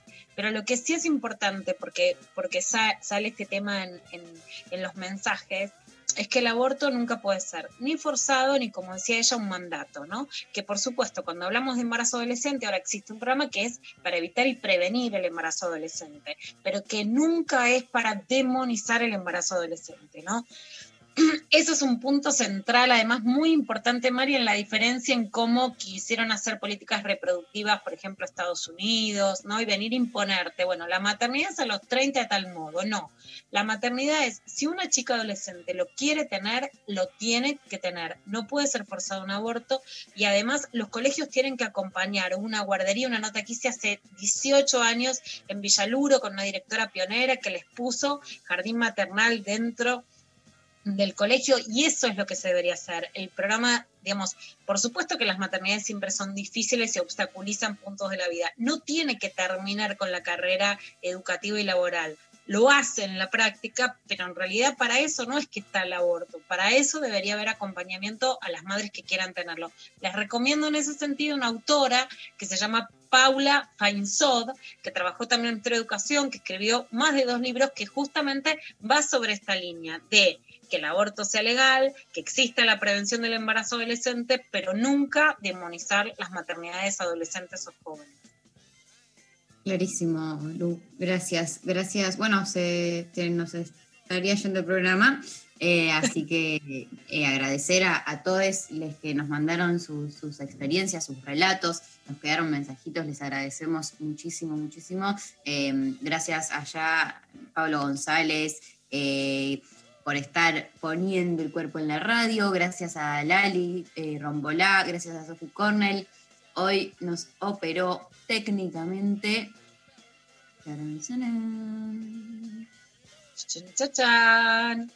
Para un programa ahora, mientras decimos ya quién es el operador de hoy, para agradecerle muchísimo, un programa muy especial en el Día de Acción Global por el aborto legal, a las 18 un pañuelazo, y la verdad que muchos testimonios muy conmovedores eh, y un, esto, una alianza intempestiva con nuestras oyentes y nuestros oyentes alucinante y hermosa, así que nos abrazamos especialmente el día de hoy.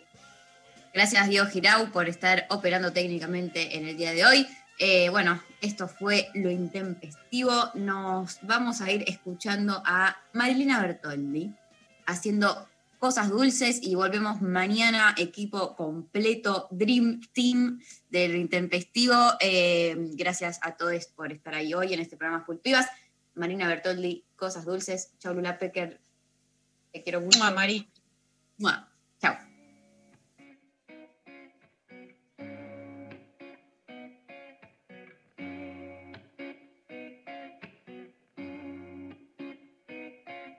Si amarte es pesado y hablarte es peor, ¿por qué apresurarnos a estar en control?